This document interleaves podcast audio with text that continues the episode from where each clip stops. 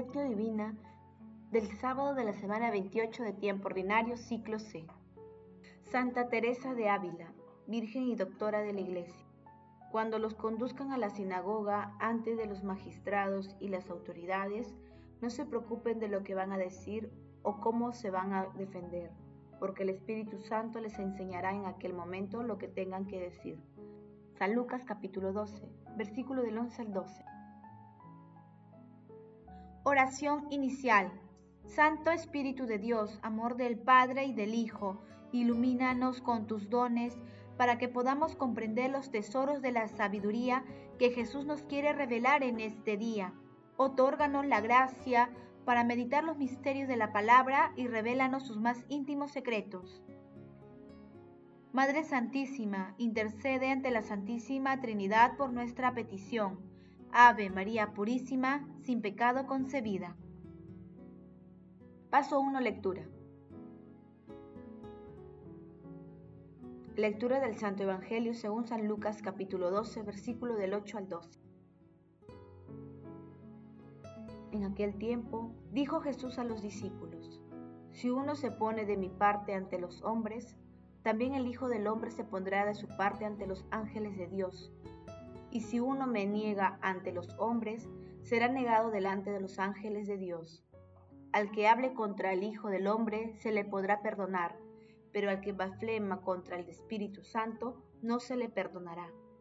Cuando los conduzcan a la sinagoga, ante los magistrados y las autoridades, no se preocupen de lo que van a decir o de cómo se van a defender, porque el Espíritu Santo les enseñará en aquel momento lo que tenga que decir. Palabra del Señor, gloria a ti Señor Jesús. El Espíritu es paráclito cuando consuela a los pusilánimes, fuente viva cuando da refrigerio a los sedientos, caridad cuando reúne por fe y por costumbre a pueblos de distintas culturas, fuego cuando nos inflama de amor, unción espiritual cuando con el crisma celestial calienta y unge a los creyentes dedo de Dios cuando distribuye los dones que adornan a los creyentes. Speculum Virgenum. Hoy celebramos a Santa Teresa de Jesús, Virgen y Doctora de la Iglesia, madre y maestra de las comunidades contemplativas. Nació en 1515 en Ávila. Desde niña sintió una mística exaltación y a los 12 años luego de la muerte de su madre estaba convencida de su vocación religiosa. A los 19 años hizo su profesión en el convento de la Encarnación de Ávila. En 1560 reformó la orden carmelita y con San Juan de la Cruz fundó los carmelitas descalzos. Escribió su vida además de Camilo de Perfección y el Castillo Interior. Murió en 1582 fue canonizada en 1622 por Gregorio XV en 1970. El Papa Pulo VI le reconoció el título de doctora de la Iglesia. En sus obras, Teresa resalta la presencia y la acción amorosa y misericordiosa de Dios en su vida. Destaca que las virtudes evangélicas de la pobreza, la humildad, la caridad y la oración son base de sus enseñanzas. En el capítulo 11 de Lucas, que meditamos días atrás, Jesús revela el amor y la misericordia de Dios Padre. Asimismo, critica el accionar de los fariseos y maestros de la ley. Hoy en el capítulo 12, Jesús nuevamente presenta en sus enseñanzas la benevolencia y misericordia de Dios en un contexto de persecución, experiencia dolorosa para los primeros discípulos. Jesús llama a confiar en el Espíritu Santo, haciendo una clara alusión de las tres personas de la Santísima Trinidad. Jesús admite la esperanza del arrepentimiento y el perdón en esta vida. Jesús tolera que se le rechace a Él, pero señala que la negación o blasfemia contra el Espíritu Santo es gravísima. El Espíritu Santo es el que comunica la verdad a la humanidad y rechazarlo es ir contra el principio de la vida, contra la naturaleza misma de Dios y en una situación así la conversión resulta imposible. Jesús advierte a los discípulos y demás seguidores que proclamar el Evangelio no será una tarea sencilla. Indica que será objeto de persecuciones, acusaciones y juicios, con riesgos de perder la libertad física y la vida. Pero en estas dificultades, el Espíritu Santo será el gran defensor y abogado. De esta manera, Jesús hace un llamado a confiar plenamente en la Santísima Trinidad y no en nuestras propias fuerzas y conocimientos. Es el Espíritu Santo el que hace fluir la libertad y la sabiduría. Paso 2. Meditación. Queridos hermanos, ¿cuál es el mensaje que Jesús nos transmite a través de su palabra? Nuestro Señor Jesucristo nos invita y alienta a ponernos en manos del Espíritu. Es nuestro inspirador, guía y gran abogado. Nos llama a vencer el mal con Él, garantizando que nuestra defensa y fortaleza vendrá a través del Espíritu Santo. Debemos comprender que la blasfemia contra el Espíritu Santo consiste en rechazar libre y conscientemente al Espíritu profético que actúa en las obras y enseñanzas de nuestro Señor Jesucristo. Así, la negación de Jesús equivale a blasfemar contra el Espíritu Santo. Esta es de las preocupaciones evangélicas. Actualmente somos testigos de muchos hermanos con decisiones y hábitos de vida rechazan a Jesús. Frente a estas situaciones, estamos llamados a proclamar el Evangelio con nuestras vidas, pidiendo la ayuda e inspiración del Espíritu Santo. Tengamos en cuenta que es imposible dar testimonio de nuestro Señor Jesucristo si no es a través del Espíritu Santo. El Espíritu Santo sigue actuando en la iglesia, en nuestras parroquias y comunidades, en cada cristiano que sigue a Jesús y lo hace actualizando las palabras, gestos, signos de Dios.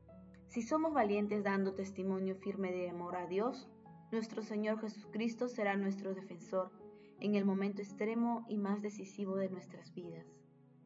Reflexionando en la lectura de hoy, respondamos. ¿Defendemos nuestra fe? ¿Estamos de parte de Jesús? ¿Confiamos en la ayuda del Espíritu Santo cuando atravesamos tribulaciones? ¿Dejamos que el Espíritu Santo nos guíe? Que las respuestas a estas preguntas nos ayuden a confiar en el Espíritu Santo, especialmente en las adversidades. Jesús, María y José nos aman. Paso 3. Oración. Padre Eterno, que quisiste que Santa Teresa de Ávila bajo el impulso del Espíritu Santo, manifestara a tu iglesia el camino de la perfección. Haz que encontremos en sus enseñanzas nuestro aliento espiritual y que encendamos en nosotros el deseo de su verdadera santidad. Padre eterno, envíanos las gracias y dones del Espíritu Santo para inspirar, purificar y fortalecer nuestro seguimiento a Jesús y dar testimonio valiente de tu amor y misericordia. Espíritu Santo, en el mismo santísimo nombre de Jesús, libéranos de todas las ataduras del pecado. Rompe una a una todas las cadenas intergeneracionales que nos atan al pecado y los esquemas humanos. Fortalece nuestros corazones contra las insidias del enemigo. Santísima Trinidad, Dios Padre, Dios Hijo y Dios Espíritu Santo, inspira y fortalece a la Iglesia en la misión de llevar el Evangelio y la misericordia a toda la humanidad Amado Jesús, misericordioso Salvador, haz parte de tu felicidad a todos los difuntos, al lado de María, nuestra Madre, y con todos los santos. Te suplicamos también que los agonizantes puedan contemplar tu salvación. Madre Santísima, Madre de la Divina Gracia, intercede ante la Santísima Trinidad por nuestras peticiones. Amén. Paso 4. Contemplación y acción. Hermanos, Contemplemos a nuestro Señor Jesucristo con un escrito del Papa Emérito Benedicto XVI. Queridos hermanos y hermanas, Santa Teresa de Jesús es verdadera maestra de la vida cristiana para los fieles de todos los tiempos. En nuestra sociedad, a menudo carente de valores espirituales, Santa Teresa nos enseña a ser testigos insaciables de Dios, de su providencia y de su acción nos enseña a sentir realmente esta sed de Dios que existe en lo más hondo de nuestros corazones. Este deseo de ver a Dios, de buscar a Dios, de estar en diálogo con Él y de ser sus amigos. Esta es la amistad que todos necesitamos y que debemos buscar de nuevo, día tras día. Que el ejemplo de esta santa, profundamente contemplativa y eficazmente activa, nos impulse también a nosotros a dedicar cada día el tiempo adecuado a la oración y a esta apertura hacia Dios, a este camino para buscar a Dios, para verlo, para encontrar su amistad y así la verdadera vida, porque realmente muchos de nosotros deberían decir, no vivo realmente porque no vivo a la esencia de mi vida. Por esto el tiempo de la oración no es tiempo perdido, es tiempo en el que se abre el camino de la vida, se abre el camino para aprender de Dios, un amor ardiente a Él, a su iglesia y una caridad concreta para con nuestros hermanos. Queridos hermanos, dispongamos nuestro corazón para escoger al Espíritu Santo, que invoquémosle siempre en nuestras oraciones de alabanza, de agradecimiento y de petición. En los momentos más difíciles, pidamos al Espíritu Santo su consejo, su auxilio y guía para no apartarnos de los caminos de nuestro Señor Jesucristo. El amor todo lo puede. Amemos que el amor glorifica a Dios. Oración final. Gracias Señor Jesús porque tu palabra nos conduce por caminos de paz, amor y santidad. Espíritu Santo, ilumínanos para que la palabra penetre a lo más profundo de nuestras almas y se convierta en acción. Dios glorioso, escucha nuestra oración. Bendito seas por los siglos de los siglos. Madre Santísima, intercede ante la Santísima Trinidad por nuestra petición. Amén.